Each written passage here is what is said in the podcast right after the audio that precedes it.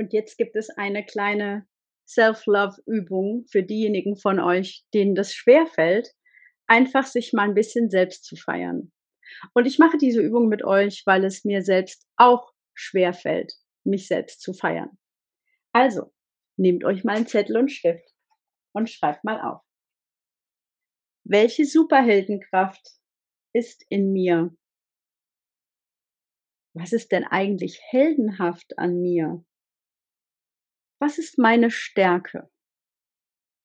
Was kann niemand so gut wie ich? Worauf bin ich besonders stolz?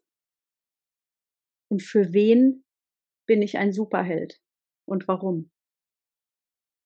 Für wen bin ich, abgesehen davon, richtig wichtig? Und für wen ist meine Superpower wichtig? Denk da mal drüber nach und schreib dir das mal auf. Und wenn du mal wieder das Gefühl hast, dass du nicht richtig bist, da wo du bist, lies es dir durch